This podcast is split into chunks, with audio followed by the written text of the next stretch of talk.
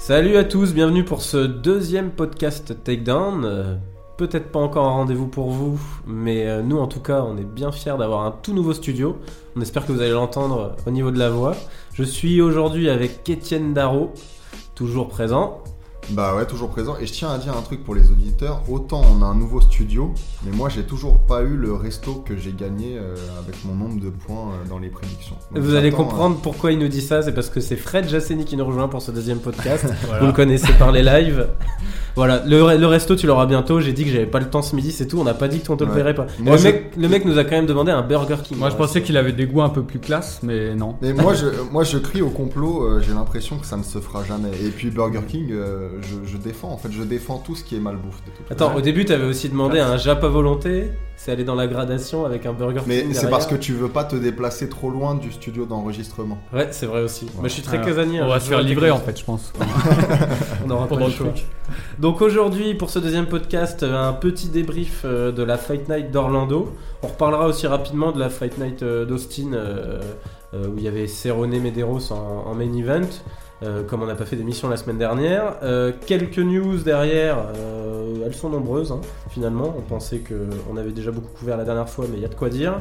Et on finira sur, sur quelque chose d'adapté à notre invité et troisième larron, Fred Jasseni, euh, c'est-à-dire un petit thème ouvert sur euh, les voyages de Fred Jasseni au Brésil. Voilà, on se croira dans la collection des attention, je vais Martins. raconter ma vie, ça va pas être que le Brésil. Et puis, il n'y a en- pas que le Brésil. En fait, il va nous raconter ses voyages aussi parce que ça touche au, au sport de Voilà. combat évidemment. C'est Exactement. très lié au sport de combat. voilà. Vous verrez, donc il y aura de quoi dire sur cette partie-là.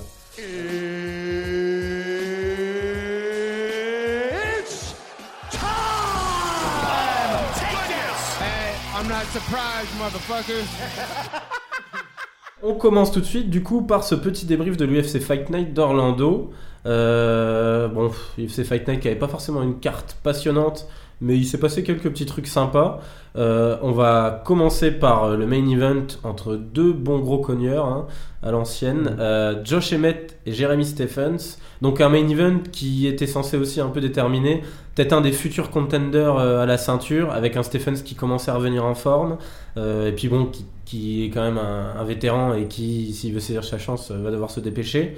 Et un Josh Emmett euh, sur une grosse série qui n'a perdu qu'une fois, je crois, jusque-là, il avait perdu Euh, ouais, je en crois. carrière. Euh, voilà, et ça c'est fini, je vais le dire rapidement, par une victoire un peu polémique de Stephens par KO au deuxième round. Pourquoi polémique? Parce qu'il y a eu quelques coups illégaux. Étienne, qu'est-ce que tu peux nous dire de ces coups un peu, c'est vrai, euh, limite Alors bah déjà je vais commencer par dire que pour moi euh, Stevens euh, c'est le c'est sans doute enfin c'est même pas sans doute je suis sûr que c'est le plus gros cogneur de- dans la catégorie des poids plumes. Et c'était aussi je pense le plus gros cogneur quand Conor McGregor était euh, le champion. On a souvent dit que Conor McGregor était le plus gros puncher mais je pense que c'est Steven. Euh, concernant le voilà l'arrêt du combat euh, et ben pour moi je l'ai pas trouvé si polémique que ça en fait. J'ai trouvé que le coup de genou n'a pas connecté. euh, donc au visage de Josh Emmett et, euh, et donc pour moi, bah, c'est pas une faute. Si ça n'a pas connecté, c'est pas une faute. Et je ne vois pas vraiment de, de, voilà, de faute en fait dans ce que dans ce fait. Ouais, moi euh, pareil, si- s'il a touché, c'est vraiment très, très rapidement. On peut dire qu'il a peut-être frôlé, mais ça n'a pas, ça a pas inversé la tendance. Mm. En fait, il était déjà en gros avantage. Il avait déjà touché, il était, Ouais. euh, Emmett était déjà foutu.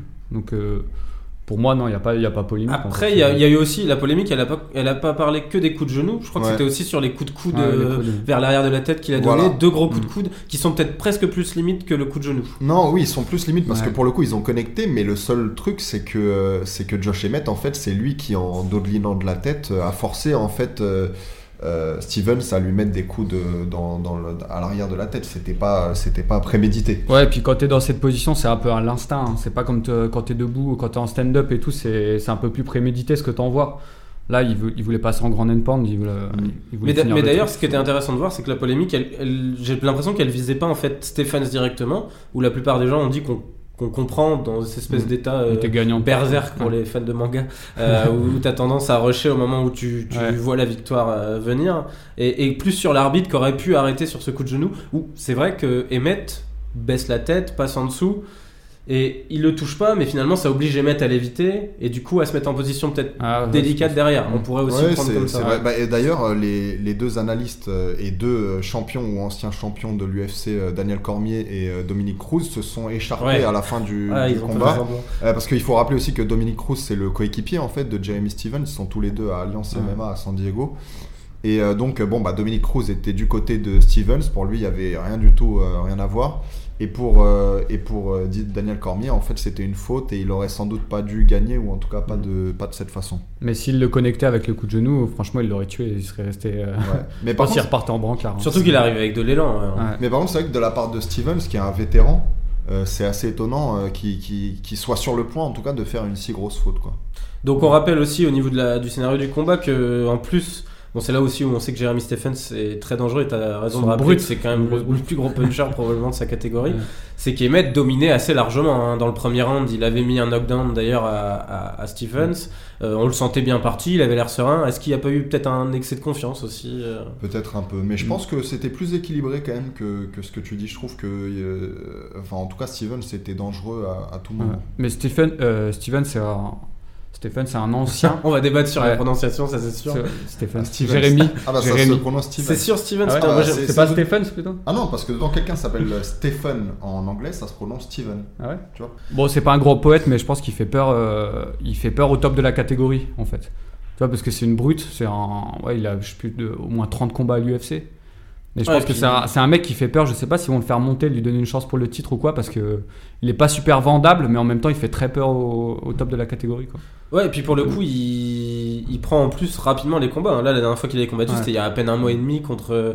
contre euh, comment il s'appelle l'asiatique là qu'il avait Ah, battu Choi. Qui revenait, Ouais. bon, c'est vrai, d'un- d'une d'une sale défaite contre Cub Swanson, mais, euh, mais ouais, c'était il y a à peine un mois et demi et il en avait pris des belles, hein. Stephens, euh, ou Stevens si tu préfères. Dans- Stevens. dans- C'est pas Steven- Stevens Steven. ni Stevens. Who the fuck Stevens. is that guy? Who the fuck? Ouais, c'était ça, c'est pour ça. Voilà, on l'avait pas sorti, il faut quand même le placer. je pense. Et pour l'anecdote aussi, Steven, c'est quand même celui que l'homme qui a la barbe la plus fournie de l'UFC. Il pourrait sans doute faire le Père Noël Ouais. dans quelques Ouais, années. parce que Nelson est parti. voilà. Et qui se tape la mère de Conor McGregor. Ouais. Ah oui. Non, c'est vrai. Ça, Il l'avait euh, précisé. ça Petite ne blague. regarde pas. On passe sur la suite. Je crois que non, c'était pas le co-main event. Le co-main event, c'était euh, C'était Andrade Ouais. contre. C'était le euh, combat féminin. Euh, alors attends, on va pas nous taxer de- d'ignorer les combats féminins, donc on va quand même dire le résultat de ce fabuleux combat hein, pour lequel on s'est régalé, hein, on va le dire. Jessica Andrade contre Tessia Torres avec une victoire par décision unanime de Jessica Andrade. Ouais. Euh, voilà, j'ai juste vu qu'elle a mis quelques très beaux slams. Ouais, Euh, bah de toute ouais. façon, elle est très puissante, donc euh, bon, bah, pas, pas, c'est une victoire pas, pas surprenante. Quoi. Voilà, qui était Ouais. assez prévisible, donc pas énormément de choses à dire. Pas des grandes poètes, quoi. Exactement. Non, on passe sur euh, du coup la suite qui n'est pas le co-main event. Euh, le combat entre Ovin Saint-Preux et Ilir Latifi euh, avec une victoire impressionnante de Latifi dès Mm. le premier round que, que moi pour le coup j'avais pas du tout vu venir. hein. Je sais pas ce que t'en as pensé. Fred. Ouais, bah, en fait, euh, c'est un combat qui m'a intéressé parce que déjà, Saint-Preux, il est, il est dur à prendre. C'est pas, un- c'est pas un combattant facile. Et en plus, là, c'était mélange de. Enfin, opposition de style. Et, euh, et Latifi, ce qu'il fallait, c'est qu'il casse la distance, qu'il fonce sur lui. Et il prenait des risques en faisant ça. Et ça, ça a payé, quoi. Ouais, franchement, pas grand chose à rajouter. Euh, je trouvais qu'Ilir Latifi était en difficulté au début, justement. Il avait du mal à casser la distance. Et puis, dès qu'il a réussi, Il euh, fait, bah, ouais. finalement, il a, il a mis au Mm. sol euh, Saint-Preux. Et en se relevant, il l'a pris en guillotine. Pas grand chose d'autre à dire. Quoi. Ouais, moi, moi, moi, le truc euh, que j'avais noté là-dessus, c'est, c'est OSP. Je trouve que c'est quand même un des combattants les plus durs à lire. Ah ouais, chez les, chez les à prendre. mi-lourds. Ouais. Da- Non, dur à prendre, mais aussi dur à lire. C'est-à-dire que un coup tu vas le trouver euh, puissant, euh, efficace, euh, complet. Il y a la fameuse guillotine choke qu'il avait mis là un peu inversé, euh, Von préparé. Ouais, le vent de fou, ouais. c'est ça, qui était assez truc, stylé, ça, ouais. Qui est capable de choses assez extraordinaires comme ça. Et puis, bah, il y a qu'à voir sa dernière victoire qu'il avait eu contre Corey Anderson, où, où il se fait dominer tout le combat, où on le sent en train de perdre, et où il te met un énorme high kick euh, et un gros KO derrière. Mm. J'arrive pas à le cerner ce gars-là. Est-ce qu'il est vraiment talentueux? Est-ce que euh, Bah. il est peut-être mauvais en game plan? J'en sais rien. C'est dur Bah, à athlétiquement, il est talentueux, mais j'ai l'impression qu'il a perdu de la motivation depuis sa défaite contre euh, John Jones. En fait, j'ai l'impression qu'il a simplement Ah, pas bah, la même John Jones, motivation. si tu passes par John Jones, t'es t'es marqué, quoi. Ouais, c'est clair. Mais, même, même contre John Jones, quand on y pense, il s'était fait nettement dominer. Euh, mais John Jones était peut-être pas dans la forme de sa vie, il lui avait posé quelques problèmes Ouais. et, et je trouve que c'est pas une défaite dont il avait à, il avait pris en short notice en plus dont il avait à sortir Mm. en rougissant quoi. Et puis pour le coup, c'est contrairement à ce que dit euh, Fred, euh, c'était pas une défaite marquante en fait. Il s'était pas pris de gros coups, il était pas en difficulté, c'était pas une guerre en fait. Mais euh, par contre, c'est vrai que c'était sans doute le comment dire l'apogée de sa carrière et maintenant il a il a pas la même. C'était. Ah, peut-être- ce que je veux dire, c'est que tu as une défaite contre le top de la catégorie après pour se remotiver, tu vois. Exactement, à un C'est moment où top, en plus euh, il avait ouais. peut-être cette chance-là à saisir. Je vois ce que ouais, tu C'est plutôt ça, ouais. D'ailleurs, la catégorie en elle-même, elle, elle perd énormément d'intérêt, quoi. Si, si là, ils amènent pas un peu de sang frais, ça va. Ouais. Bah on le voit hein, dur, quand quoi. il voulait faire monter un mec comme Volcan. euh, c'est vrai que là, euh, alors justement, du coup, il y a Mm. Latifi qui a réclamé une- un title shot. Il a provoqué un peu Cormier qui commentait là dans le Ouais. public, enfin euh, au bord de l'octogone. Et, et est-ce que finalement il a, il a pas un, un petit coup à jouer Latifi là-dessus? Ils ont besoin de renouveau. Le mec est assez spectaculaire euh, dans sa manière de combattre. Il est, je crois qu'il s'entraîne avec Gustafsson. euh, Ouais. Latifi Bah, c'est un peu ça le problème, c'est que en Ouais. principe c'était un peu quand même le, le partenaire d'entraînement de Gustafsson, c'était un peu celui qui était censé le faire briller. Je le vois pas devenir calife à la place du calife en fait. Ouais. Je le vois pas devenir champion à, À la part place si, de, euh, de si Gustafsson. N'est pas prêt, parce que lui, on sait pas trop où il en est, tu vois, au niveau prépa. S'il est pas prêt, euh, il peut passer devant. D'autant plus que t'as as Cormier qui monte en poids lourd là pour Mm. le, le combat face à Miocic, donc c'est vrai que c'est compliqué. Mais je pense que Jones peut revenir après un an s'il se prend une, un an de suspension. Parce que là, je crois que c'est ce qu'il a eu, hein, je crois. C'était en discussion, s'il se prend un an, il peut, il peut très bien Ouais, puis revenir. il commence hein, à en parler, on le voit d'ailleurs Ouais. des vidéos de lui à l'entraînement et tout. Mais justement, est-ce que euh, John Jones a un vrai intérêt à revenir dans cette catégorie-là? Est-ce que ça serait pas plus Ah intéressant bah. de le voir revenir en poids lourd par exemple Peut-être, mais la catégorie est assez ouverte, hein, donc. euh, Oui, mais justement. Ouais. lui il a déjà ravagé la catégorie. Ouais. Est-ce que finalement, euh, avec tous les déboires qu'il a eu et l'âge qu'il a maintenant et le temps qu'il a perdu, il a pas intérêt à peut-être revenir avec un vrai challenge, c'est-à-dire défier Cormier si Cormier bat Miocic Imaginons, hein, imaginons, je vais jouer loin, mais. Bah, je vois quand même quelques problèmes, euh, pas athlétiques, mais de puissance par exemple, pour rivaliser avec les, les plus gros poids lourds. Quoi. Ouais, c'est pas un puncher, Jones, non. Ouais. Mais- Donc ça, je, suis pas sûr que ce soit la meilleure idée euh, pour lui. À suivre en tout cas, mais ouais, une catégorie qui, qui était peut-être l'une des plus vendeuses il y a encore quelques années et Ouais. qui est en train de devenir l'une des moins intéressantes, hélas. On passe sur la suite et le, le régional de l'étape. hein. On parlait de cyclisme tout à l'heure, donc il fallait le Un grand poète. passion-là aussi. Le grand poète euh, Mike Perry, que bah, personnellement j'aime beaucoup, et encore plus depuis son interview avec Ariel Elwani. On peut s'arrêter peut-être quelques instants sur cette interview parce que nous on en a pas mal parlé entre nous. Étienne aussi a beaucoup aimé, Fred l'a un peu commenté. Euh, euh, Rappelle-nous un peu ce qui s'est dit dans cette interview, parce Bah, que j'ai trouvé ça assez cool. Dans cette interview avec Ariel Elwani, euh, euh, comment dire, Mike Perry s'est euh, s'est beaucoup livré sur, son, bah, sur sa jeunesse, sur son, sa relation avec son père qui est un peu tumultueuse, sur son passage en prison, parce que donc il y a 4 ans seulement, il était en, il était en prison pour des faits assez graves, puisqu'il avait été, enfin, il avait été euh, emprisonné pour des vols, euh, etc., des vols assez importants. Euh, et puis il a parlé aussi de sa vision de, de la religion qui changeait. Avant il était très croyant et puis maintenant peut-être qu'il croit plus tellement. Donc ouais c'était une très bonne interview qu'on vous encourage à, à regarder en fait. Et quelques passages marrants, et Ouais. notamment le passage où il parle de la religion. Et puis Ariel Elwani lui demande ce qu'il a fait changer. Et il dit Je suis passé euh, à Amsterdam et j'ai. euh, Mais je I me was- suis I défoncé. was ouais. very high. et- Ouais. Il une révélation. de là, a- voilà, une révélation. Ouais. Non, moi j'ai beaucoup aimé le passage sur, euh, sur son père et ce qu'il a dit euh, à propos du fait que il, il avait déclaré à son père qu'il se considérait comme un meilleur homme que lui et que son père s'était énervé. Bon, son père il, il racontait que c'était un gars qui lui tapait dessus, qui était assez dur au mal et tout, et, et, et, et qui dit qu'à partir de ce moment-là, il en a eu la certitude qu'il était un meilleur homme que lui parce que pour lui, si plus tard son fils lui disait une chose pareille, il estimerait avoir fait son travail de père, d'avoir rendu son fils meilleur que lui. Ouais, c'était encore au-delà de ça. c'est- Il, il- il- il estimait en fait que un, un père devrait toujours euh, espérer que son fils soit meilleur, euh, ou que ses enfants d'ailleurs, soient meilleurs euh, que, que, que lui en fait, que, que soi-même. Mm. Et, euh, et apparemment avec son père, c'était pas, c'était pas cette relation-là. Donc Mm. euh, ouais. Mais tu vois, quand tu vois sa personnalité, tu comprends que le MMA, ça l'a vraiment cimenté. Tu vois, c'est s'il avait pas eu le MMA, tu dis euh, Mike Perry, euh, comment il Mm. aurait fini quoi. Ouais, puis il il en parle, il en parlait pas énormément, tu vois, de cet aspect. euh, je pense plus que la religion ou autre chose. Quand, t'as- quand, t'as- quand tu fais un sport au niveau intensif et que tu as des entraînements si rudes, tu crées des liens si forts, ça fait un mec comme Mike Perry quoi, qui Ouais. continuera. Et puis il sent, il- en plus il avait l'air de, de raconter Mm. pas mal qu'il se sentait énormément évolué depuis quelques temps. Euh, et, et- et que justement cette espèce de, de colère permanente qu'il avait en lui, un peu les clichés Ouais. qu'on imagine des mecs qui vont à la salle, Ouais. finalement euh, se calmait avec la découverte de Mm. lui-même à Mais travers le MMA. euh, peu le raconte, tu vois, et lui il le raconte, je trouve ça. Ouais, mais justement, on n'a pas vu cette évolution euh, samedi soir. Euh, Ouais. Mike Perry, euh, bon, c'était c'était du vintage Mike Perry pour le coup. C'était, euh, c'était, bah, c'était pas, c'était pas génial. Je vois, je vois pas de progression en fait. Euh, il est toujours hein, Mm. très puissant. Son cardio a un peu progressé, mais techniquement c'est toujours. Parce que justement, il a pas trop trouvé Dieu à Amsterdam. On pourrait se poser la Ouais, question. c'est peut-être qu'il il était chez lui, le premier round, il voulait vraiment en finir, il envoyait des vieilles, euh, des vieux overhand et tout, c'était assez dégueu. Non. Ouais, parce que du coup, on rappelle, hein, Mike Perry qui a perdu contre Max Griffin, un mec qui, selon lui en plus, c'est ce qu'il déclarait quelques jours avant, euh, euh, n'avait pas le niveau pour l'affronter dans la cage.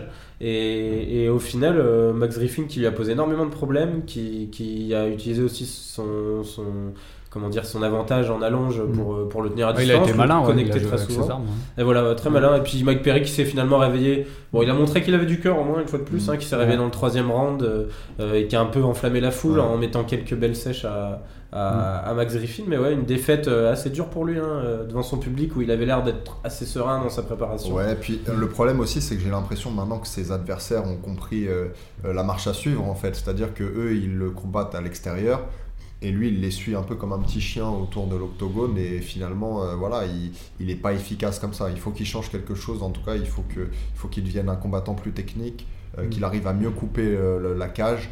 Euh, il faut qu'il progresse en fait. Après ce, donc cette désillusion de Mike Perry, euh, on va citer peut-être une autre belle perf là pour le coup euh, qui, est- qui a eu lieu ce week-end à Orlando, c'est la perf de Alan Jouban contre Ben Sanders. Euh, donc avec une grosse victoire par KO au deuxième round et puis même un combat euh, dans l'ensemble euh, plutôt impressionnant. Je me demande s'il a pas eu la performance. euh, Ouais, s'il a eu le combat de la soirée. combat de la soirée. Combat de la soirée, ça, ouais. night. très beau combat euh, de Alan Jouban contre Ben Sanders. Ouais. Qu'est-ce que t'en as pensé, Fred? Bah, c'est euh, combat tactique, tu vois. Combat qu'on- comme on les aime, qui contraste avec ce qu'on a dit juste avant. C'est le, c'est un combat qui fait plaisir. Ouais. Ouais, non, très Je agréable. En fait, pour le coup, moi, j'ai pas trouvé qu'il était si beau que ça. Je trouvais que c'était un combat agréable, mais pas qu'il était si beau que ça. euh, parce que, en fait, euh, Jouban, enfin, c'était pas une domination nette, mais simplement, euh, le combat n'allait en réalité plus, enfin, allait en réalité plus dans un sens que, que dans les deux. Donc, c'est pour ça que j'ai du mal à dire que c'est un grand combat quand le combat n'est pas équilibré, en fait. Bah après, moi j'ai trouvé que Ben Sanders, bon on le sait, mais c'est un combattant courageux et, et que Jouban avait peut-être un peu trop tendance justement à, prendre la confiance sur euh, cette domination progressive. On le voyait quand même largement prendre le dessus et ne serait-ce qu'athlétiquement, euh, il avait l'air beaucoup beaucoup plus Mm. facile que Ben Sanders. Et, et ça a quand même failli lui jouer des tours à une ou deux fois. hein. Il s'est Ouais. fait seulement connecter sur Ouais, quelques contres Mm.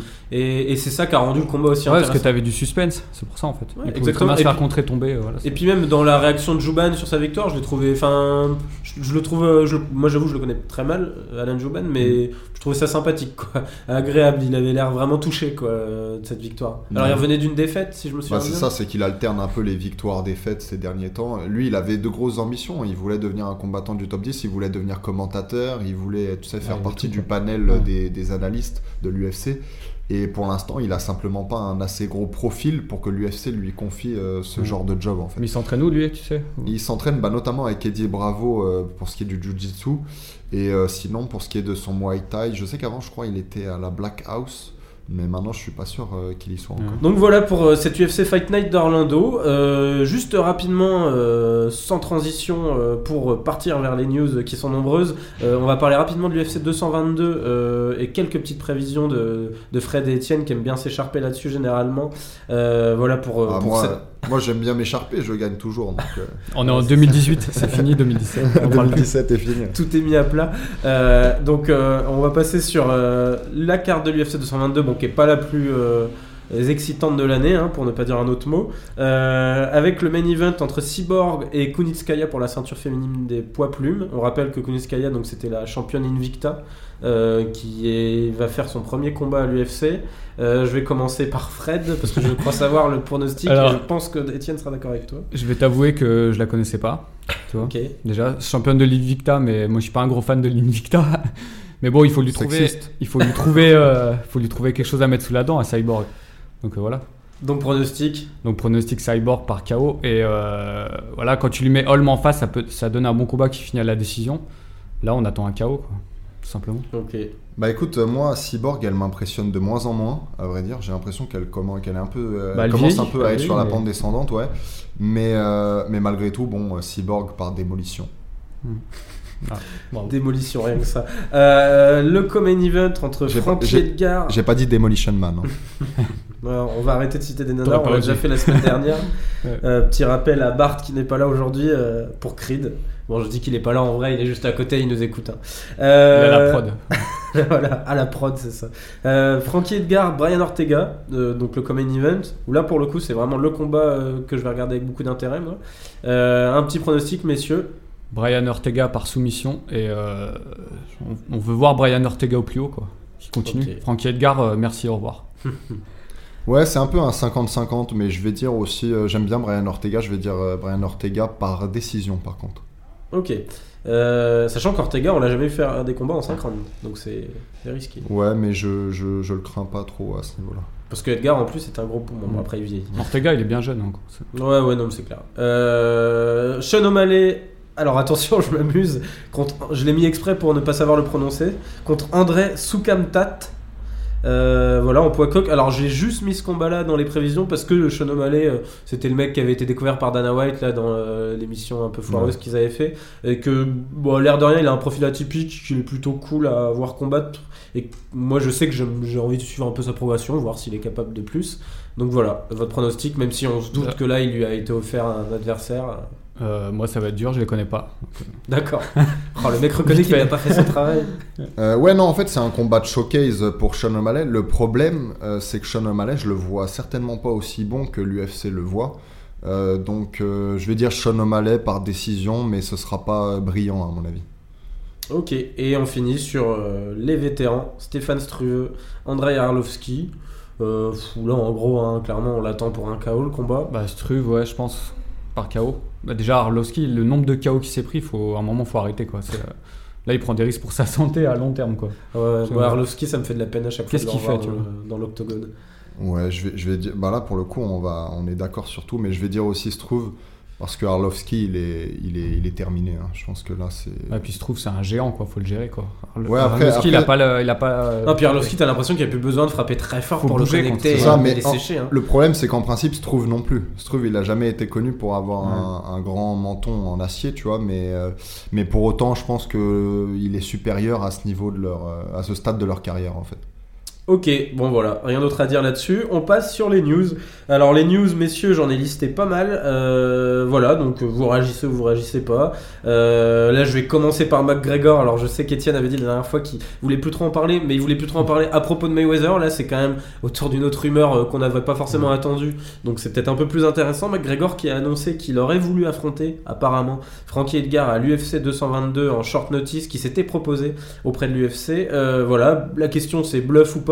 Moi, personnellement, je le vois. Enfin, je, je déteste les gens qui disent moi personnellement, donc je vais le refaire en disant moi, je ne le vois pas et je ne le crois pas Au jour d'aujourd'hui, Au jour d'aujourd'hui. Très honnêtement. Au jour d'aujourd'hui, et moi personnellement, je ne le crois pas capable de redescendre en, en featherweight, hein, euh, et surtout pas en, en short notice. Je pense que ça aurait été très risqué de sa part de, de faire ça comme comeback, et puis je vois pas vraiment l'intérêt, même si lui il a défendu en disant que c'était le seul adversaire qu'il avait pas nettoyé dans la catégorie, euh, et que voilà, c'était peut-être pour euh, achever Ouais, cette mais- catégorie des featherweight, mais j'aurais pas compris le délire. Etienne, t'en as pensé quoi de cette rumeur? Mais c'est difficile euh, de, de dire qui ment dans cette histoire, mais le, le côté, euh, le côté comment dire, Edgar, donc son manager Ali Abdelaziz, euh, a traité carrément McGregor de prostituée Ouais. et a dit que c'était un menteur. Son coach a également euh, dit que c'était un mensonge.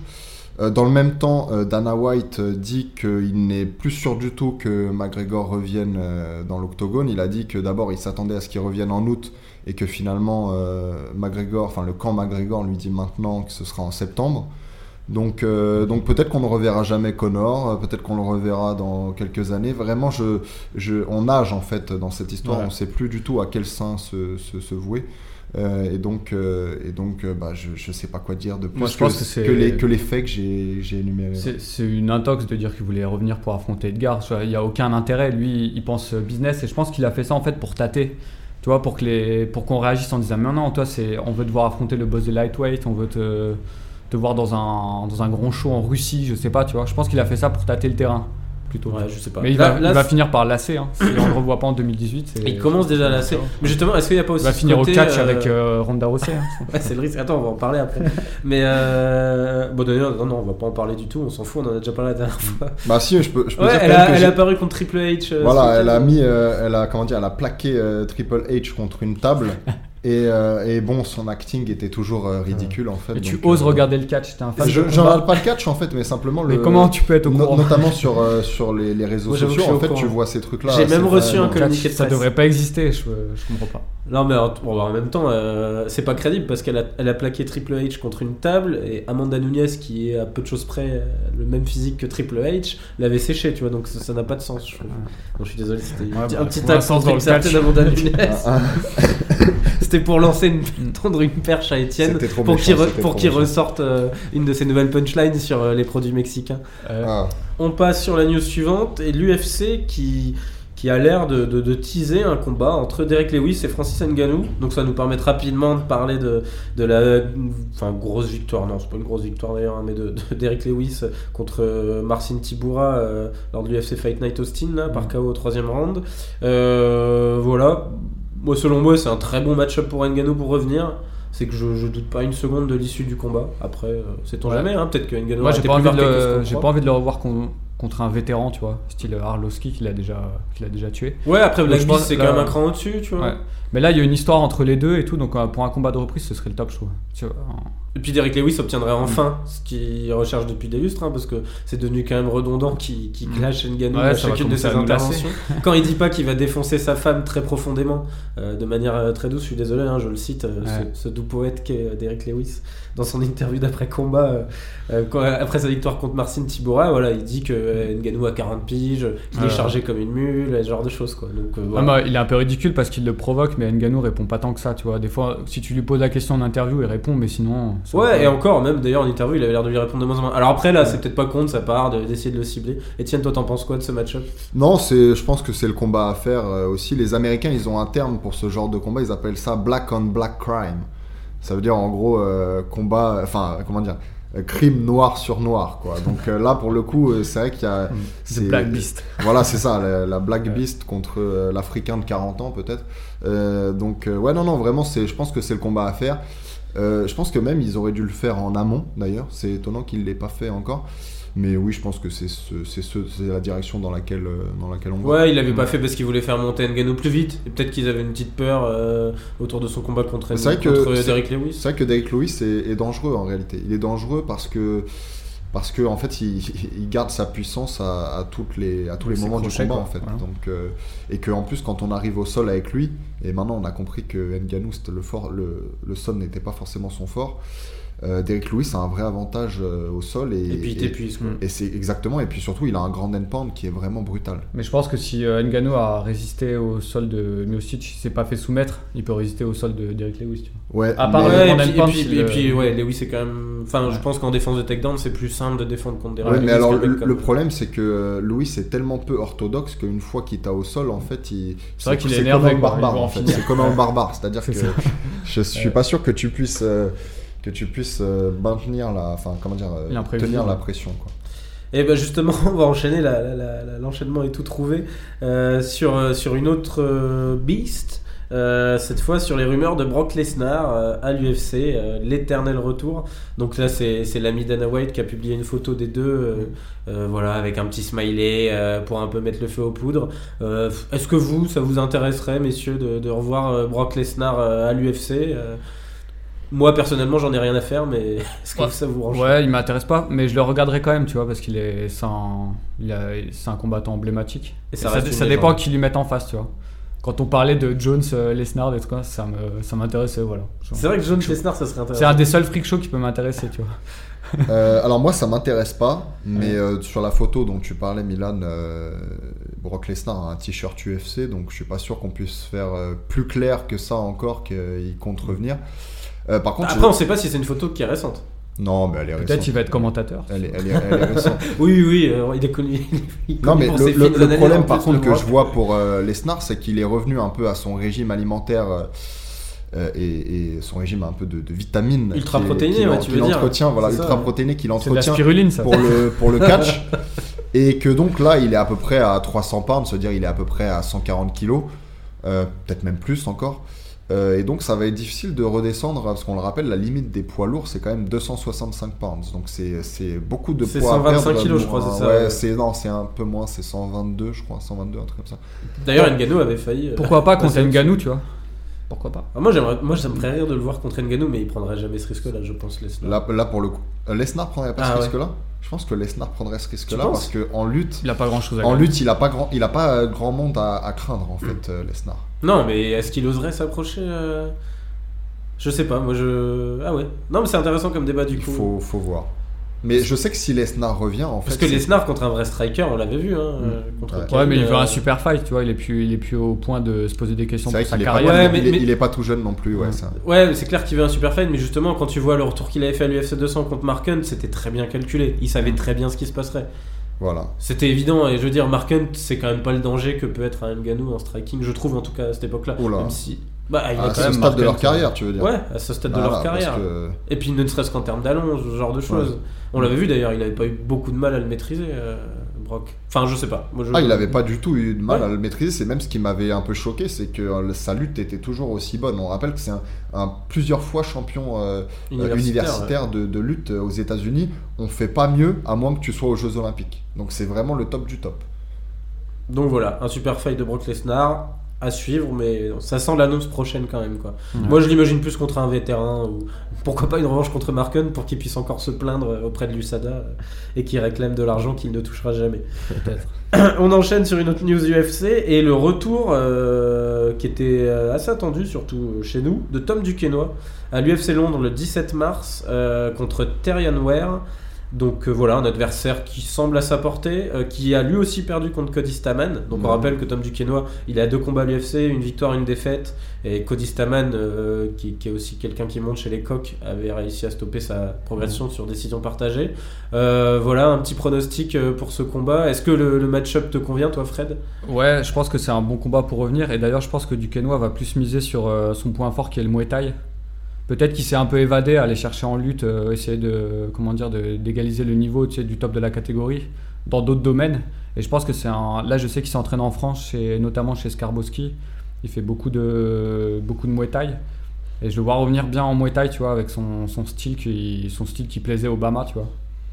Et justement, toi, Étienne, tu, tu Donc, penses que cette défaite... euh, Duquesnoy par KO. Pronostic sans hésiter Non, je trouve que je trouve que l'UFC euh, ils ont fait un bon un bon choix pour le reconstruire en fait puisque Terrion Ware c'est il est il a perdu contre Staman mais il est sur deux défaites en fait. Il a perdu aussi contre Sean O'Malley Mm. justement. Euh, donc bon, c'est sans doute le bon euh, le bon choix pour le pour le pour le faire revenir en fait. Euh, je pense que Duquesnoy est, est, est supérieur, mais il faut faire attention quand même parce que si Duquesnoy perdait ce combat, euh, peut-être qu'on pourrait le Ah, il chaud. pourrait peut-être Mm. disparaître de l'UFC. Et quand tu vois Cody Staman, je crois qu'il prend Caraway. C'est... De Enfin, quoi il, il a Cody Brian Staman. Caraway Ouais. Ouais, il me semble. Donc je pense que euh, voilà, si- s'il avait gagné au précédent combat, c'était l'ascension quoi. Ouais, bah c'est ce que beaucoup Là, ont dit, c'est est-ce que c'était pas justement trop tôt? Est-ce qu'il n'a pas besoin d'un Mm. peu plus de combats à l'UFC, de cette hype autour de lui? Ouais. pour euh, Bon, après, moi j'ai peut-être une autre théorie autour de ça. euh, euh, c'est... Ben, Tom Duquesnoy, c'est, un... c'est quelqu'un de très intelligent qui, qui maîtrise bien sa communication, qui a, a l'air d'avoir une énorme stratégie de carrière très tôt et qui sait ce qu'il veut.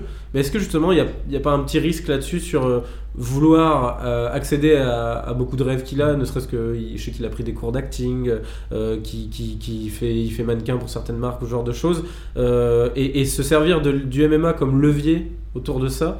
Euh, et pour ça, ça, ça a pas un moment euh, un peu euh, pris le dessus sur, sur la préparation, sur. Enfin, un mec comme Staman, on l'entend pas parler autour de ça, quoi. Donc, Cody Staman, il était là pour se battre. après, et- Duquesnoy, c'est assez dur parce que de- depuis qu'il est gamin, tu as des gens autour de lui qui lui disent tu vas, tu vas tout casser. Tu vois. Mhm. Il avait commencé par la boxe anglaise, il mettait des KO en 10 secondes. Il a fait du full contact, du kickboxing. Dans tous les sports où il est allé, on lui a dit ça, tu vas être au top. Tu vois, donc je pense qu'il est habitué à cette sorte de pression qui l'entoure, mais, euh, mais euh, je, pense, je sais pas si c'était un choix judicieux de partir aux États-Unis finalement, parce que euh, on le voit un peu comme l'Eldorado. Je vais retenir, tu sais, je vais, je vais rejoindre des, des écuries au top et tout, mais il, faut pouvoir s'intégrer. Faut, tu vois, c'est des mecs avec qui tu vis, euh, que tu vois plus que tes proches, quoi. Mhm. Est-ce que finalement tu peux t'intégrer à ce point euh, Je sais pas. Non, je pense que d'aller aux États-Unis c'était un bon choix. Par contre, d'aller à Jackson Wink, je pense pas que ce soit Mm. un bon choix. Trop de combattants peut-être Trop de combattants. Je pense que le niveau euh, là-bas du coaching euh, est baisse en fait. Euh, et puis euh, et puis je pense que par rapport à son style de combat, c'est pas forcément non plus le meilleur choix. Je pense qu'il doit aller dans euh, quelque part où on, comment dire où on, fait moins de game plan sur le sur le côté athlétique des combattants et plus sur le côté technique. Peut-être à TriStar par exemple, peut-être à un endroit comme ça. Ou alors, ou alors des spécialistes de Muay Thai comme Cordero, etc. Ouais. Euh, un petit débat rapide, euh, ou peut-être qu'il n'y aura pas de débat, hein, je sais pas, ça dépendra de vous messieurs, mais je vous fais confiance là-dessus, sur, euh, sur euh, le fameux câlin qu'il y a eu entre, entre Yancy Medeiros et, et Donald Cerrone. Euh, voilà, on n'a pas encore fait le débrief de l'UFC Austin parce que c'était déjà il y a deux semaines, mais, mais juste rapidement rappeler que Cerrone a battu euh, par KO Yancy Medeiros en toute fin de premier round, euh, et que... C'était et un que- beau combat. Ouais, un- Ouais. que c'était un combat très Deux secondes de la fin quand même, tu dis. Ouais, ouais, c'est pas passé loin. Et, mais, mais c'était ouais, un assez beau combat, on n'en doutait pas, avec euh, deux strikers intéressants. Euh, et, et Yancy Medeiros, qui à un moment, en fait, euh, a pris un, sale contre par, par Cerrone, et qui l'a félicité, et qui a même poussé le truc au point d'aller lui faire un, un petit câlin dans l'octogone en plein milieu de combat. Donc beaucoup de gens, notamment un mec comme Mike Perry, s'en sont plaints en disant que, que c'était peut-être un peu too much. Toi, t'en penses quoi, Étienne, de ça? Non, en fait, ils se sont fait déjà pas qu'un seul câlin, ils s'en sont fait plusieurs, euh, du début jusqu'à la, la fin quasiment. il lui a offert un chapeau aussi, c'est ça? Ouais, il lui a fait, offert un chapeau de cow-boy aussi, un chapeau de cow-boy hawaïen. Je savais pas que ça existait, mais donc apparemment c'est c'est ça. Euh, non, mais par contre, je suis pas sûr que ça a été la meilleure idée pour Medeiros, parce qu'on sait que Cerrone, c'est quelqu'un qui est très nerveux avant ses combats. Et justement, c'est quelqu'un qui a besoin d'être mis en confiance. Et qui de mieux pour être mis en confiance que son propre adversaire? Euh, Et quand Cerrone est libéré, il peut être euh, parmi les plus dangereux au monde. Et donc là, je pense que malheureusement, Medeiros, euh, en, en apparaissant pas comme une menace aux yeux de Cerrone, en fait, il s'est tiré un peu une balle dans le pied. Oh, le mec, il avait l'air d'être, de, de réaliser son rêve d'affronter une de ses idoles, et puis voilà quoi. Ah, moi, j'ai bien aimé la- même pas conscient. Moi, la Ah, séquence, ah. franchement, j'ai bien aimé quoi. Je trouve Ouais, ouais, ça montre que les mecs, ils ont, ils ont du métier, qu'ils se respectent. C'est Non, non, c'est- Moi, c'était agréable, mais, mais avec Cerrone, il faut arriver comme si tu étais le Terminator. Comme si tu voulais euh, Ah, tu vraiment déva- maintenant dévaster sa vie. euh, C'est que c'est quelqu'un en fait qui est très nerveux avant les combats. Bon, on l'a Et vu qui contre n'a- qui pas cas, forcément la, et qui n'a pas forcément en plus la, la comment dire le, le mental euh, à toute épreuve. Donc euh, si tu arrives à, à- à entrer dans sa tête avec Nate Diaz à l'époque c'était ça. hein. Mais même- Cerrone n'avait pas vu euh, n'avait pas vu le jour dans, dans son combat alors que on peut imaginer que il, il est aussi beaucoup voire meilleur que Nate Diaz. Euh, simplement parce que Nate Diaz était rentré dans sa tête, il lui avait même enlevé son chapeau de cow-boy à la pesée, il lui avait mis une table dans le chapeau. Et, quel et- irrespect. et voilà, c'est et comme s'il lui avait enlevé un, un- un bout de sa, de sa chair. Quoi. Mais, mais, mais même le combat contre Darren Till, hein, où, où tout le monde voyait Cerrone euh, vainqueur normalement assez facilement, et où Darren Till était d'une confiance euh, à toute épreuve, et avait annoncé qu'il le mettrait KO rapidement, et à aucun moment on l'a senti se démonter, Darren Till, et ça, a pu aussi peut-être Mm. jouer sur euh, Mm. Cerrone qu'on avait trouvé assez, assez faiblard. hein. Mais c'est vrai qu'à ce niveau-là, ça se joue vraiment à des détails. Donc, comme tu dis, c'est peut-être le mental qui lui fait défaut euh, pour être au top niveau, tu vois. Mais en tout cas, top vous, niveau, messieurs, niveau classement, je veux dire. juste pour conclure le débat, euh, un câlin en plein milieu d'un combat, vous aimeriez voir ça à chaque Ah carte ou bah pas ouais, moi j'ai trouvé ça bien. Bon. Ouais, mais moi Un j'aimerais peu voir ça euh, avec des femmes euh, et pas celles qui combattent en UFC. Oh d'accord, Mm. ça cela ne me regarde pas. Pourquoi Ah, pas. Euh, On finit sur les news MMA, une petite dernière, sur euh, un truc dont toi Fred particulièrement tu voulais parler, le passage de, au MMA de, de Cédric Doumbé euh, et de Fabio Pinca. Les deux ont annoncé que cette année ils feraient la transition. Pinca, pardon, à chaque fois je fais l'erreur. Euh, voilà, je crois que lui il s'est déjà signé avec le One, euh, Pinca. Doomset, je sais One pas si c'est déjà validé. Doomset, non, mais il dit clairement qu'il vise l'UFC. Et je me dis pourquoi pas. c'est- Alors, c'est un ancien champion du Glory qui a battu à deux reprises Nicky Holsken. Et euh, pour moi, en fait, il, alors il y a beaucoup de combattants pieds-points qui, font- qui essayent la transition MMA. Ça, ça marche mieux aux États-Unis, en France un peu moins. Mais pour moi, c'est un combattant intelligent et qui, euh, qui, qui peut évoluer, tu vois, qui peut apprendre le MMA, qui peut avoir la modestie d'aller dans des salles. D'ailleurs, c'est ce qu'il fait, le MMA Factory. Mhm. Il met un kimono de jiu-jitsu et voilà, il reprend tout, tout à zéro. Et pour moi, il a l'intelligence de faire son trou en MMA en fait. On va voir ce que ça donne. Et déjà, il a le punch. Il n'a pas, pas vraiment euh, comment dire, fait étalage de son punch au Glory. Parce qu'il y a vraiment de l'opposition et voilà, c'est plus dur de mettre KO des mecs au Glory qu'ailleurs. Mais c'est un combattant qui, qui tape très fort. et euh, qui a l'intelligence. Donc moi je le vois bien. Et Pinka, euh, c'est c'est un rare combattant de Muay Thai qui peut intéresser d'autres euh, d'autres fans euh, d'autres disciplines, tu vois. Je Ah, c'est si connu toi, tu euh, regardes, mais- en Asie en plus, Pinka. Ouais. Fabio Pinka, il est, il est connu du milieu Muay Thai, donc en Asie, il est, il est vraiment très connu et c'est dans le top 3 des combattants de Muay Thai au monde.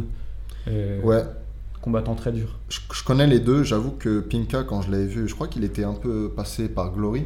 Si- Ouais, il s'est si pris un méchant KO. Et voilà, c'était. Enfin, honnêtement, il m'a pas beaucoup impressionné. Par contre, euh, Doumbé, effectivement, il y a, il y a quelque chose à faire en MMA. Ça m'intéresse de voir euh, enfin, comment ça va progresser pour lui, quoi, comment ça va évoluer. Mais Pinka, faut, faut que tu regardes ses autres combats. C'est, au Glory, c'était pas un, un de ses meilleurs exemples. Après, il est peut-être un peu trop statique pour, euh, pour passer en MMA. Ouais. Parce qu'en Muay Thai, quand même, les mecs sont statiques. Mm. Ouais, puis c'est très mécanique, euh, quoi. C'est des enchaînements de Mais séquences. c'est un fait. combattant vraiment intelligent. Quoi. Mais justement, sur ce passage, enfin, euh, il y en a de plus en plus. Bah, on a vu récemment l'UFC 221, c'était Israël Adesanya qui a, Ouais. qui a fait la transition, qui lui avait toujours fait quelques combats de MMA par-ci par-là, mais, Mais qui, qui au Glory, euh, Glory était aussi. sur deux défaites. Tu vois, c'était pas le top du, du Glory. hein. Et qui pourtant a réussi à bien se vendre auprès de l'UFC, et d'ailleurs ils le mettent en avant.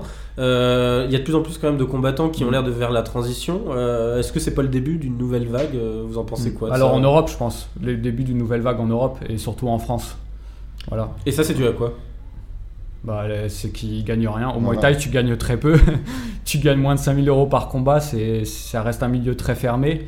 Et euh, en kickboxing, une fois que, que tu es passé au Glory, faut dire le Glory, ça peine à vraiment s'imposer. Tu vois, c'est pas du Mm. tout le, c'est pas du tout le Non, K1 des, en, des en- années. en de- fait, c'est c'est 2010, aussi quoi. simple que ça. Si tu veux Ouais. faire de l'argent dans les sports de combat, tu fais de la boxe anglaise ou du MMA, sinon tu gagnes peanuts. Donc Ouais. c'est- c'est c'est comme ça qu'il faut résumer la situation. Et puis tu peux peut-être monter plus vite en MMA qu'en boxe anglaise. Ouais, Encore que c'est de moins en moins vrai, Mm. mais. En MMA, tu peux, tu peux toucher des bonnes bourses si tu vas dans les organisations de l'Est. euh, tu touches très vite des bonnes bourses, ce qui n'est pas du tout le cas en pied-point. Notamment si t'avais un nom en pied-point. Mais en plus. malgré tout, on a tendance quand même un, un peu trop, je trouve, à, à penser que, euh, que euh, les- ceux qui vont faire la transition du kickboxing au MMA vont tout ravager sur leur passage. Et bon, je voudrais quand même euh, nuancer un peu ça, parce que bah, par exemple, Rico Verhoeven, qui est quand même le champion euh, poids lourd euh, en kickboxing, euh, voilà, la, la référence de ces dernières années, son premier combat en MMA, c'était pas vraiment euh, joli, son unique d'ailleurs combat en MMA. Et à une époque, il, il envisageait sérieusement de, de s'y mettre euh, et d'aller euh, de devenir champion euh, en UFC. Donc, euh, donc voilà, ça m'intéresse, mais, mais c'est quand même deux sports euh, différents. Et j'en attends, j'attends pas toujours, en tout cas forcément, euh, monts et merveilles de tous ceux qui font la transition du En kickboxing. fait, faut, ou- que- faut que les mecs intègrent vraiment le fait qu'il doit retourner à l'entraînement, être en position de débutant, tu vois. Et du coup, être pris en charge par un mec qui, qui connaisse les deux. Puis avoir l'humilité de le faire quand t'es ouais. déjà reconnu Regarde dans ton sport, Overeem, c'est tu vois. Overeem, c'est un passage euh, ultra réussi, quoi. Quand tu Mhm. regardes son palmarès, c'est c'est un truc de malade, Overeem. Ouais. Oui, mais il faut aussi Ouais. avoir une, une. Parce que, comme, comme on le disait, bon, la, la- la gestion de la distance, le timing, tout ça, c'est des choses qui sont différentes entre le kickboxing et le MMA. Quoi. Mm. Et tous les combattants n'ont pas forcément l'intelligence pour faire cette, euh, Voilà. cette transition, donc euh, il faut voir. En tout cas, c'est imprévisible. Et justement, en ouvrant sur les d'autres sports, euh, la dernière news, euh, sur le, le- le- le- la news qui est sortie à propos de Tony Yoka, qui serait le, le futur sparring de Joseph Parker euh, en marge de son combat contre Anthony Joshua. Donc apparemment c'est confirmé. Hein, euh, je sais pas si c'est actuellement, parce que c'est très bientôt hein, le combat. euh, Ouais, ça doit être. C'est en avril. euh. ouais, je crois que c'est en avril. Ouais. Donc dans, dans, dans ce cas-là, il y a aussi l'annonce du combat de Yoka contre Cyril Léoné. Euh, qui aura lieu le 7 avril, lui. Euh, en tout cas, moi, la news qui m'intéresse le plus, puisque son prochain combat, qui a l'air encore une fois à, à sa portée, euh, c'est plus cette news de, de, de, de, de- Yoka sparring de Parker. Ouais. Euh, Après, vous en pensez faut- quoi? Est-ce que c'est une bonne idée? Bah, faut savoir, je sais pas si vous savez, mais le, au championnat du monde des jeunes, non, c'était les Jeux Olympiques pour les jeunes à Singapour il y a quelques années, il avait battu Il Parker. l'avait battu. Ouais. Ouais. Donc, sur la, en termes de marge de progression, Parker est, est en avance.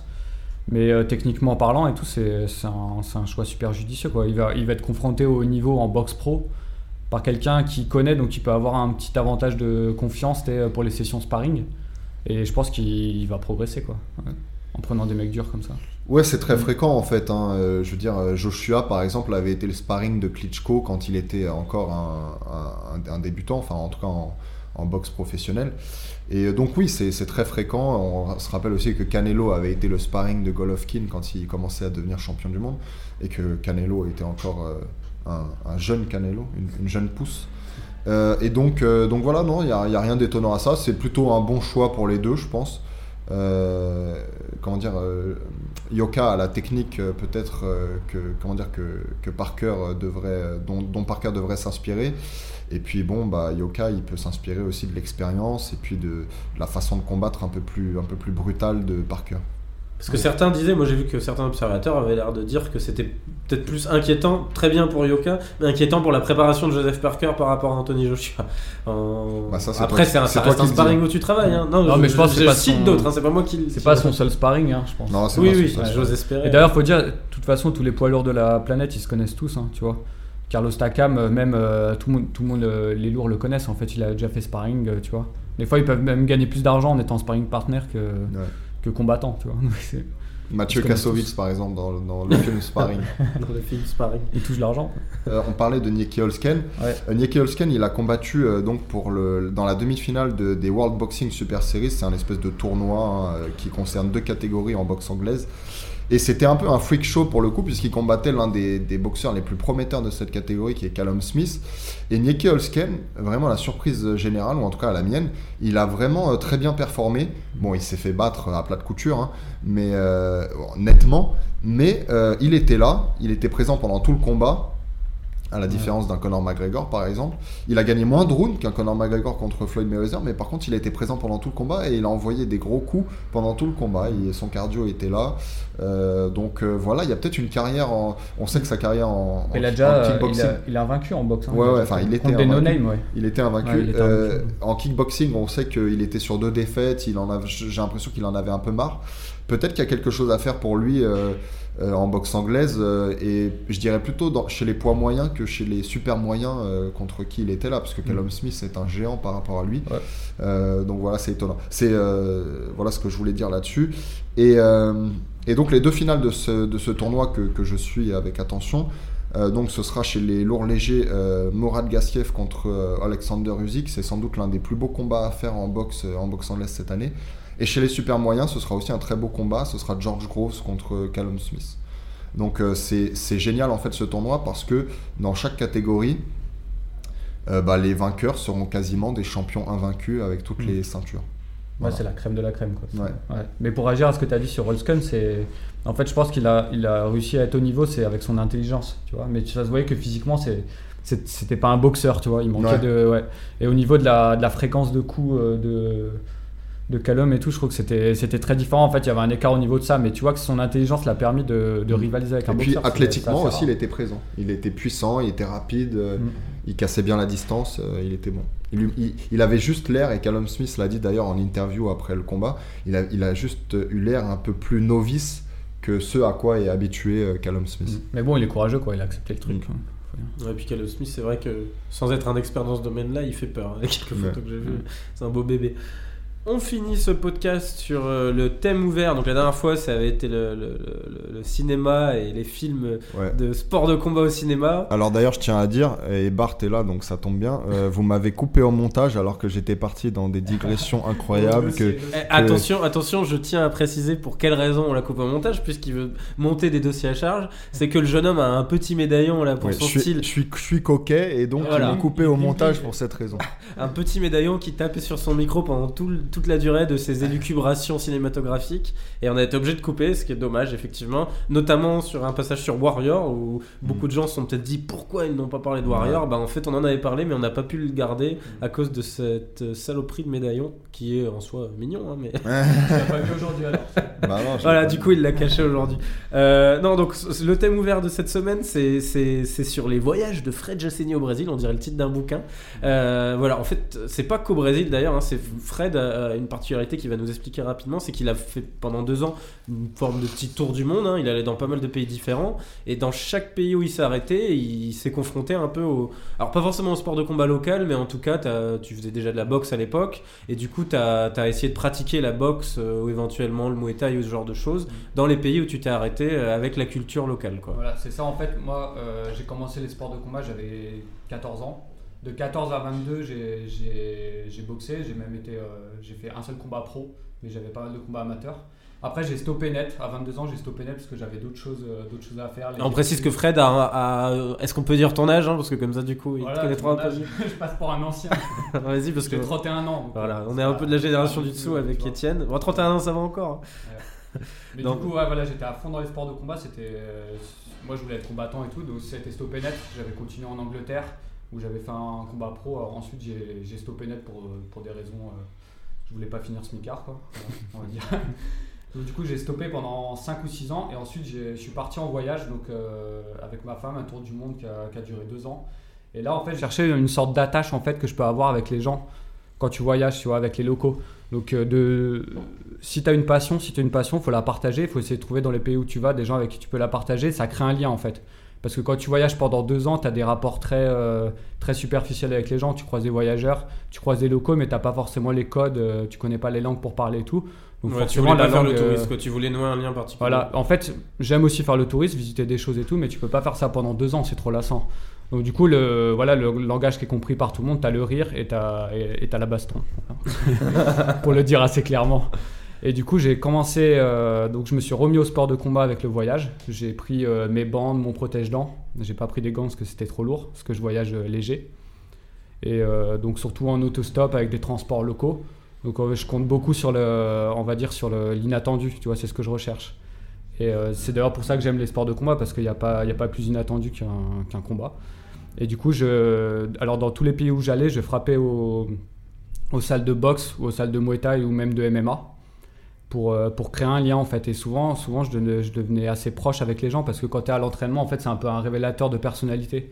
Tu vois à qui tu as affaire, tu, tu souffres ensemble et finalement tu crées des liens que- qui auraient pris quelques mois à, à se faire, tu vois. Donc, euh, Et les gens t'accueillaient facilement dans toutes ces salles ou- et bah ouais, j'étais vraiment très surpris. D'a- D'ailleurs, très content que je passe les voir. C'était euh, c'était hallucinant. Et du coup, la première expérience, c'était en Inde, dans une, euh, ville qui s'appelle Bhiwani. Et il faut savoir que l'Inde a eu un, médaillé d'argent en, boxe aux Jeux Olympiques il y a quelques années qui s'appelait Vijender.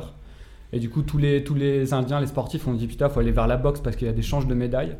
Du coup, tu as une ville, Bhiwani, qui est une ville très sportive où tu as 8 clubs de boxe. Tu as, je sais pas, près de 1000 combattants. C'est euh, c'est assez hallucinant. Et du coup, euh, arrivé là-bas, donc euh, souvent ils n'ont pas de page Facebook, pas de, pas de site et tout, donc il faut se démerder pour les trouver. Et donc j'ai expliqué à un mec euh, voilà, que je cherchais des combattants. Alors moi c'était une reprise, c'était assez dur. Euh, il n'a pas compris, il m'a emmené vers l'équipe euh, indienne de Javelot. Mais, c'est les gestes que j'ai fait avec le bras, je sais pas, mais du coup je me suis lié d'amitié avec les, les Ah, lanceurs de Javelot. vraiment s'il Ouais. a cru que ton geste c'était un coup de javelot. Ouais, c'est, je sais pas, je devais être, tu vois. Techniquement, j'étais plus au point. Et du coup, il, euh, bah, j'étais avec l'équipe indienne de Javelot, mais ils m'ont amené quand même au club de boxe. Donc là, c'est, voilà, j'arrive. euh, C'était la première fois, ça c'était ton premier. Ouais, le premier, la première reprise après 6 ans, de, six ans sans pratique du tout. J'arrive dans ce club-là, euh, échauffement. euh, alors, déjà, pour dire bonjour, il faut toucher les pieds du. tu De l'adversaire Ouais, non, de, du prof Ah oui. prof qui était très connu et respecté, tu vois. Et le échauffement, euh, désherber la cour, tu vois. Donc, tu avais même les champions, tu avais un médaillé mondial, donc champion du monde euh, amateur, le, des médaillés olympiques, voilà, ils sont par terre en train de, en train de désherber. Après, c'est entraînement de gamme à 200, tu vois, et après sparring, tu vois. Donc, j'ai refait un sparring euh, T'es le contre premier. ces t'as mecs-là. Et il faut savoir que les sparring, c'est beaucoup moins dangereux quand tu prends un mec qui a, qui a du métier, qui est titré parce qu'il a rien à prouver un peu, il veut pas faire le malin. Tu vois, les plus dangereux, c'est ceux qui ont la vingtaine, qui, qui ont les dents longues et tout. Mais du coup, c'était. Ouais, j'apprenais comme ça et je créais des liens, des liens assez forts. Alors après l'Inde, où est-ce que t'es allé? Après, j'ai j'ai enchaîné euh, avec la Thaïlande. euh, donc, Thaïlande, paradis du, du Muay Thai. Et Ah là, bon c'était. Là, mais quand je te dis paradis, c'est que vraiment, as des- tous les soirs, tu peux voir des combats. Ah, bien sûr. T'es bien des- sûr. tu Je vois, me doute, je me doute ouais. que t'es pas allé faire du bobsleigh en Thaïlande. Ouais, mais tu peux faire, par exemple, boxe Du anglaise. Il progresse sur la boxe anglaise, hein. t'as de plus en plus de Oui, clubs, sûr. même bah, de ils MMA. On sort euh, Rung Visai, là, qui est un champion Ouais. du monde, qui, Ouais, a, carrément. qui a battu Chocolatito euh, Gonzalez. Ouais. donc, euh, ouais. Vraiment impressionnant. Et les- euh, alors là, c'était un peu moins marquant en Thaïlande parce qu'en fait, ils sont habitués à avoir des étrangers qui se pointent, tu vois, Ouais. qui se pointent pour combattre et tout. Alors souvent, euh, quand tu, Venom, tout Ouais. ça. bah, tu, peux, tu peux combattre très facilement et souvent on te met un, un vieux taille, tu vois. euh, Du coup, là-bas, t'as fait de la boxe taille, c'était pas de la Ouais, boxe. là-bas, là-bas c'était box taille, tu vois. Mais après, en parlant d'expérience vraiment marquante, parce qu'on en parlait euh, précédemment, c'est plutôt le Brésil, tu vois, parce que le Brésil, tu retrouves euh, les sports de combat, c'est, c'est là- là-bas, ça fait vraiment partie de la vie, et t'as le mode de vie euh, jujitsu, tu vois, où les mecs sont toujours en short ou en kimono, ils vivent pour ça, il faut aussi du surf. Les, euh, les salles sont très proches de la plage. Enfin, c'est ouais, c'est tout un mode de vie particulier. Où est-ce que tu es allé au Brésil? Dans quelle ville? Au Brésil, c'était à Salvador de Bahia, donc l'ancienne capitale et ce qu'on appelle la, la Rome noire. Et alors, je sais pas si tu connaissais le boxeur euh, Acelino Freitas, qu'on surnommait Popo. En fait, il avait. euh, C'est pas celui qui a fait une médaille euh, aux Jeux Olympiques là? Non, non, c'est pas lui, lui c'est récent, mais en fait, Ouais. Freitas, c'était, il avait battu le record de KO au premier round de Mike Tyson, 36 KO au premier round. Mais vraiment violent. Et euh, non, mais vraiment contre Ah, Et ouais, Quelle ouais. catégorie il était? Euh, Il est allé jusqu'au welter, donc euh, des légers au welter, un truc comme ça. Putain, en plus le faire dans une Ouais. catégorie plus Et du légère. coup, euh, Mayweather, ça c'est un gros dossier que, dont on parle assez peu, mais Mayweather l'a vraiment évité, tu vois. A fait tout pour l'éviter en fait, toute sa carrière. Parce que lui, il mettait trop des KO, tu vois. il a fini coup, champion le- du monde ce gars-là ou... Ouais, ouais, il était champion du monde. Ouais. Ok. Ouais, il avait deux ceintures, il était. euh, c'était un... Au Brésil, c'était. euh, Il est un peu oublié maintenant parce que moi-même je le connais Ouais, pas. que- Bah, D'ailleurs, on oublie assez souvent les Brésiliens, tu vois, qui sont. Surtout en boxe, Ah, il y a eu très peu, boxe, il y a eu ouais. très peu, euh, très peu de noms. Ouais. Lui, c'était le deuxième nom un peu qui est rentré dans la légende. Mais du coup, son entraîneur, euh, Luis Dorea, qui est lié, euh, qui est lié au Noguera, qui est assez proche. Du coup, le club où j'étais maintenant s'appelle euh, Noguera, tu vois. Et euh, qui est entraîneur boxe de Anderson Silva, donc euh, l'ancien entraîneur de Freitas, des Noguera, qui a entraîné énormément de Brésiliens. Et lui, en fait, ce qui m'a surpris quand je suis arrivé euh, là, bon, déjà, personne parlait anglais, à peine espagnol. Il y en avait un qui parlait assez espagnol.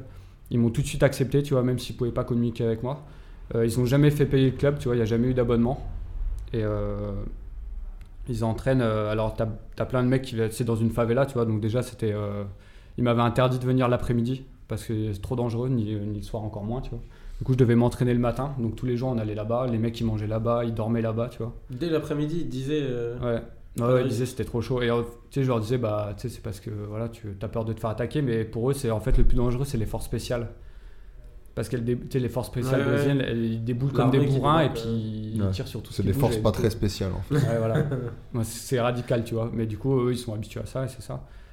Et euh, du coup, dans cette salle-là, en fait, ce qui m'a surpris, c'est que le mec, euh, tu sais, on a tendance à dire, euh, faut s'entraîner par chercher le chaos, euh, ton entraîneur et tout, il t'entraîne, il t'entraîne à la stratégie. Mais non, cet entraîneur-là, son truc depuis tout le temps, depuis Freitas et après les autres boxeurs qu'il a eu, c'est de d'entraîner à mettre KO. Tout le- tout l'entraînement est basé là-dessus, Ah, sur l'efficacité, tu vois, pour le dire. Même, même les sparring Mm.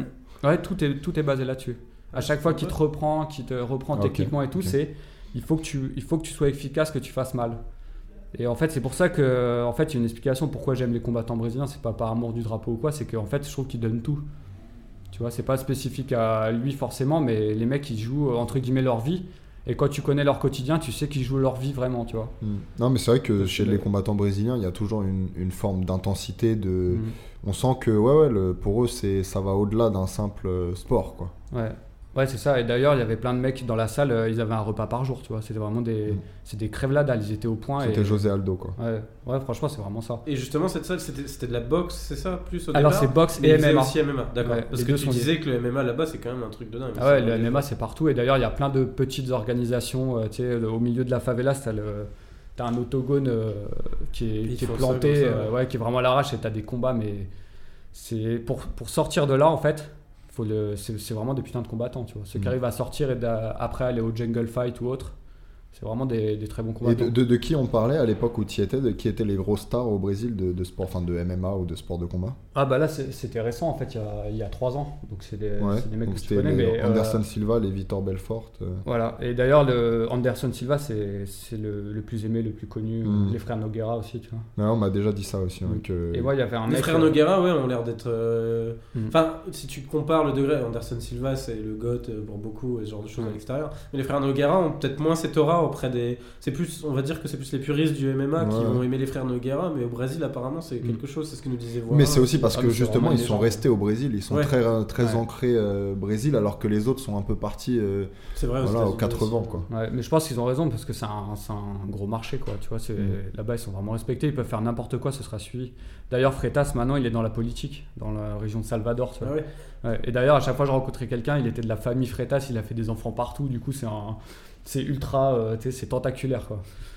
Mais du coup, ouais, c'était une expérience marquante. Et d'ailleurs, euh, je suis vite passé du MMA à la boxe dans ce club-là parce que le- les cours de boxe étaient vraiment plus vois.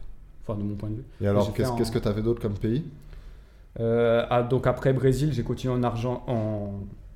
Après, il y a eu Bolivie. Bolivie, c'était alors c'est pas du tout connu pour la boxe, Mais en fait, j'ai trouvé un boxeur pro. Alors, j'étais dans une ville qui s'appelle Potosi, une ancienne ville minière qui est à 4000 d'altitude. Tu vois, donc euh, j'arrive là-bas, euh, je descends trois marches, je suis essoufflé, quoi. Et du coup, je prends contact avec le, le seul boxeur pro euh, qu'il y avait dans la ville et, euh, pour faire un entraînement, tu vois. Et du coup, j'arrive là-bas et en fait, le mec était en train de se mettre de la vaseline. Il me file des gants de 16 tout pourris, tu vois. Des énormes gants. Lui, il mettait des gants de 10 et il y avait des journalistes. Et en fait, il a vendu aux journalistes locaux qu'il affrontait un Français qui était venu l'affronter, tu vois. C'est vrai Ouais. Et du coup, moi, avec l'orgueil, tu sais, bah, bah, il y avait ma femme. Ma femme me dit, mais non, fais-le pas et tout. Il va essayer de te tuer et tout. Et il était super, beaucoup plus lourd que moi et tout. Et j'ai dit, bah non, vas-y, je le fais, je m'en fous et tout. Il y a, il y a des caméras, ils commençaient à m'interviewer et tout. J'ai dit, ok, vas-y, je le fais, tu vois. Ça s'est passé comment? Mm. Et J'ai dit, mais là, comme je viens de reprendre et tout, j'avais déjà voyagé en stop, j'avais traversé le Pérou pendant des mois euh, dans les montagnes et tout. Donc j'ai dit, oh, ok, on en fait juste un 3 rounds. Tu vois, juste un 3 rounds. Et, dit que tu euh, tiendrais pas sinon au cardio. euh. Ouais, bah, si je te dis, j'étais soufflé, c'est à 4000 d'altitude, c'est quand même, tu Mm. vois, c'est presque au niveau du Mont Blanc, quoi. Mais du coup, voilà, je travaillais sur ma défense, c'était un peu la mode de la garde à la Mayweather, tu sais, euh, avec l'épaule et tout. J'ai vraiment joué là-dessus et le mec essayait de me mettre KO devant les caméras, tu vois. Et ça s'est passé comment? Il a réussi ou Du coup, le 3 rounds, je me suis fait dominer les 3 rounds. Mais j'ai survécu, tu vois. Et après, il m'a dit, on va le refaire plus organisé, tu vois. Où il a invité sa famille et tout. Donc, une semaine après, on a fait un 7 rounds. Où là, et là, par contre, je l'ai dominé, tu vois. J'ai trouvé, euh, parce qu'il était. Il avait une boxe assez dégueulasse, tu vois. Il essayait de me mettre KO avec des grands coups. Et, euh, et après ça, on est devenus potes, euh, tu vois, assez liés. Et il m'a invité à la fête des morts. Oh. Et euh, donc euh, lui, il avait un mort dans sa famille qui était son grand frère. Qui, alors pour l'anecdote, il faisait partie du commando, son grand frère, donc militaire qui est mort, du commando qui a assassiné Che Guevara. Sérieux? Ouais. Donc là, j'étais dans la maison fête des morts, donc avec des jeux d'alcool, parce que pour eux, c'est une fête qui est joyeuse, tu vois. Donc on était tous assis autour d'un- d'une espèce de, de cérémonie qui était dédiée donc à ce mort-là, donc avec plein de photos de l'armée, euh, parce que le Che est mort en, en Bolivie dans le désert, tu vois. Mm. Et du coup, euh, on a passé du temps avec la famille, il m'a invité dans sa famille, il m'a fait rencontrer tout le monde et tout. Donc c'est pour ça que je te dis, voilà, euh, au début, il m'a fait un coup, euh, un peu un traquenard, tu vois. Je veux te mettre, euh, KO, je veux mettre un KO, un, France, KO, un français devant les caméras, euh, caméras locales et tout. Finalement, on, est fini, pote- on a fini pote. Putain.